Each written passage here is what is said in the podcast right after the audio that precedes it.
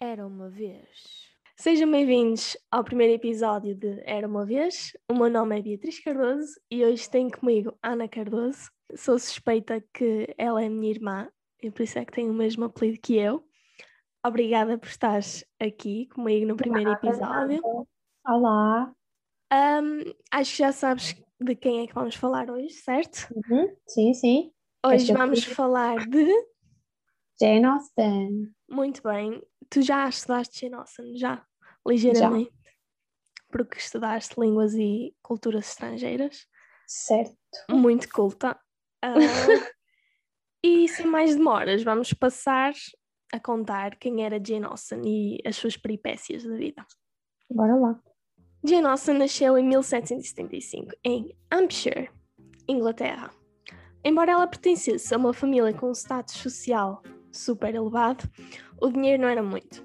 E essa condição económica condicionou quer a sua vida pessoal, quer as suas obras. Mas vamos falar disso mais à frente. Uhum. Como é de conhecimento geral, acho que ti também, o século XVIII foi muito complicado para o sexo feminino. Não se esperava que as mulheres fossem mais do que esposas e mães e donas de casa e tudo isso. E podemos começar por aí. Jane Austen mostrou-se muito ousada desde muito nova. Em vez de se dedicar ao estudo das boas maneiras, da pintura, da costura, da música e do francês, começou a escrever. Era ela ainda um feto, diria. Ah, segundo a mosca que andava aqui a zoar no ouvido, ela engoliu por inteiro a biblioteca gigantesca do pai. Ou seja, para surpresa de zero pessoas, Jane Austen era uma ávida leitora. E ainda bem que falo do pai dela, pois neste caso, para surpresa de muitas pessoas, ele teve um papel importantíssimo na publicação das obras dela. Naquele tempo, as mulheres não podiam ir à rua sozinhas, que fará publicar livros e assinar Uhum. contratos, essas coisas. Era um escândalo. Ou seja, wrapping up, assim todos os livros foram inicialmente rejeitados, mas aquelas rejeições muito más. Aliás, Jane Austen teve que pagar do seu próprio bolso para, public- para publicar alguns dos livros que, ti- que nem tinham o nome dela. E agora vem a parte Ah. interessante. Por exemplo, na primeira edição de um dos seus mais famosos, este aqui que eu tenho aqui, que é Pride and Prejudice, em português Orgulho e Preconceito, não tinha, por exemplo, ah, de Jane Austen, ou seja, não tinha o nome dela, Uhum. Jane Austen, tinha By a Lady, De a uma lady, ok. de uma senhora. Um, era o completo anonimato. Apesar da sua maior popularidade, Orgulho e Preconceito não foi o primeiro a ser publicado. O primeiro foi Sensibilidade e Bom Senso, e Uhum. a estes dois livros acrescentaram-se Mansfield Park, Emma, Northanger Abbey e Persuasão, que foi publicado postumamente, ou seja, ela já tinha falecido quando Persuasão foi publicado, foi a família que publicou. Orgulho e Preconceito, em vez de ter como autora By a Lady, tinha em si escrito também da autora de Sensibilidade e Bom Senso. Eu acho que eles não gostavam do nome dela, simplesmente. Não, não ficava bem É. Mas este livro tem um dos primeiros parágrafos mais icónicos de sempre, não sei se te recordas. E eu passo a citar. É uma verdade universalmente reconhecida que um homem solteiro na posse de uma bela fortuna necessita de uma esposa.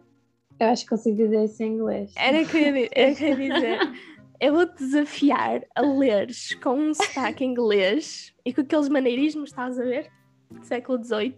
A frase inglesa, vou-te mandar para aqui. É, Manda, porque eu só sei a primeira parte. Desafio no ar. Força. Acho que eu faço com sotaque. Sim, é tipo com aqueles maneirismos de It is truth. Anda lá, tu consegues. Vá, vou começar então. Um, dois, três. It is a truth universally acknowledged that a single man in possession of a good fortune must be in want of a wife. Uau, muito bem. Eu acho que até te podias gravar um audiobook. Sim, Orgulho e pode. Preconceito. Por acaso tens uma voz fixe para isso. E um bom sotaque. Thank you. Muito bem. As obras de Jane Austen eram todas à volta da ideia de casamento, acho que também sabes isso. Uhum. No entanto, a escritora nunca juntou os trapinhos. Melhor dizendo, ela teve Uhum. alguns affairs, alguns casos, mas todos deram errado. E são trágicos. Olha só. O primeiro rapaz por quem se apaixonou não lhe pediu em casamento porque ela não tinha dinheiro que condi- condissesse com o seu. O segundo potencial marido dela morreu antes de sequer ter a oportunidade de lhe propor casamento. em casamento.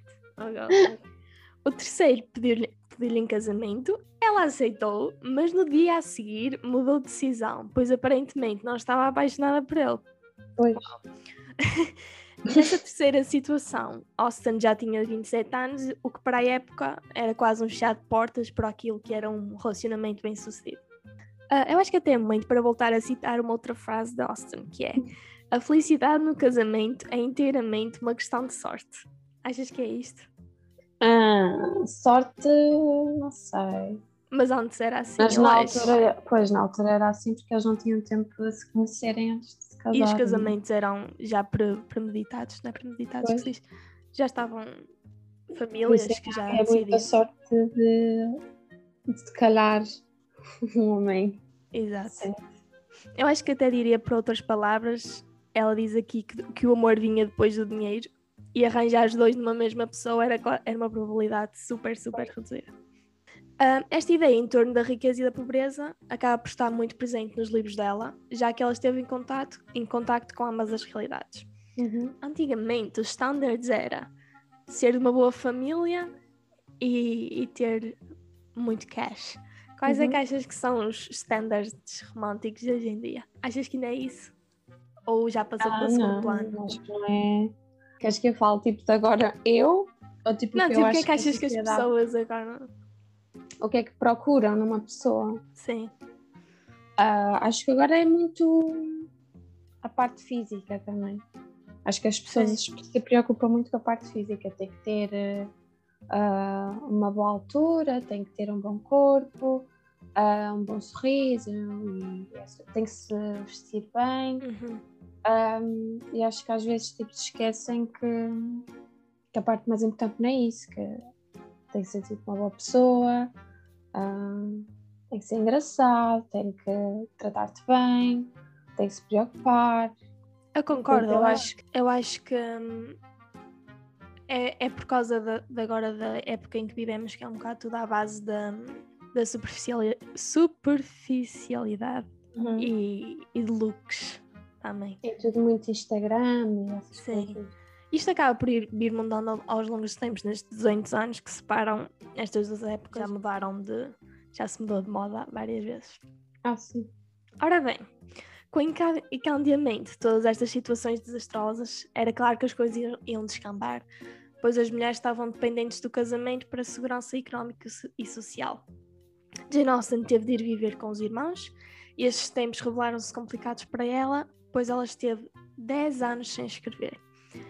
Estas complicações foram provocadas por todo o contexto cultural, incluindo a cultura do patriarcado. Agora que me vem à cabeça, o que é que tu achas ainda de, por exemplo, pessoas uh, antes de casarem ou os homens antes de casarem pedirem uh, permissão aos pais? Não achas que ainda é um bocado isto da cultura do patriarcado? Pois, claro que é, mas eu não, não acho nada bem. eu também não. Até porque os pais não têm nada a ver se tu gostas ou não da pessoa e se tu queres ou não casar com ela. Exato. Ora, se formos a ver assim numa perspectiva hipotética, se Jane Austen vivesse nos nossos, nossos dias, não teria certamente ganho apenas cerca de 150 libras com as suas obras. Segundo as minhas fontes, uh, conversões de moedas e contas mal feitas, já foram vendidas cerca de 50 milhões de cópias de todos os seus livros. Tendo em conta uma média de 5 libras por livro, iriam haver cerca de 250 milhões de libras em jogo e um enorme reconhecimento da crítica e público em geral. Isto sem contar, uh, sem ter em conta todos os créditos, créditos que teria com as quase 30 adaptações cinematográficas das suas obras. Sim, 30. Algumas delas são subejamente conhecidas, como o filme Orgulho e Preconceito, 2005, uh, Becoming Jane, 2007, Emma, 2020 e Persuasão, a estrear em 2022 na Netflix. Ou seja, não se vê o fim ao culto de Jane Austen. Em vez dela ter isto tudo, o que ela acabou por ter foi uma morte precoce aos 41 anos e um sucesso imenso que nunca lhe foi reconhecido em vida, porque só lhe atribuíram a autoria dos livros depois de ela morrer. Uhum.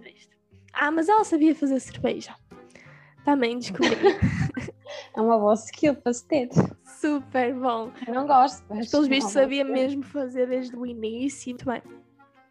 Podemos dizer que, para além do seu, do seu legado, Jane Austen revelou-se uma inspiração para muitas gerações e para muitas mulheres. Foi uma pessoa determinada e sempre fiel aos seus sentimentos.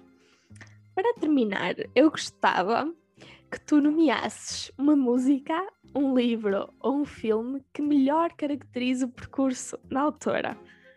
Que música é que te vem? Ei, devias me ter avisado. Ser assim, algo muito desastroso. Olha, lembrei-me um, Mulherzinhas, aquele livro da, uhum. da Louisa May Alcott, em que a personagem principal até também tenta escrever um livro e também não consegue publicar com o nome dela, mas não sei o quê. Por causa disso eu lembro-me desse. Hum. Uma música. Eu lembrei-me também agora como é que se como é que é aquela do Bruno Mars? I wanna be a billionaire. so...